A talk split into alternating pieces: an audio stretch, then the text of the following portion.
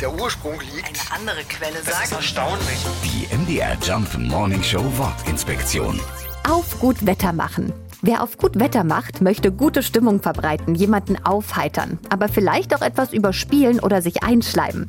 Zurück geht diese Redewendung auf Martin Luther. Der hat nämlich nicht nur die Kirche reformiert, sondern auch die deutsche Sprache. Früher wurde die Stimmung eines Menschen gern als Wetter bezeichnet und das Wetter auf das Gemüt übertragen. War das Wetter schön, war die Stimmung gut. Schlechtes Wetter hingegen verbreitete miese Laune. Also musste man gut Wetter machen. Das Wetter kann aber auch genauso launisch und wechselhaft sein wie die Stimmung. Auch dafür hatte Luther einen Begriff. Wetterwendisch. Die MDR Jump Morning Show Wortinspektion. Jeden Morgen um 6.20 Uhr und 8.20 Uhr und jederzeit in der ARD Audiothek.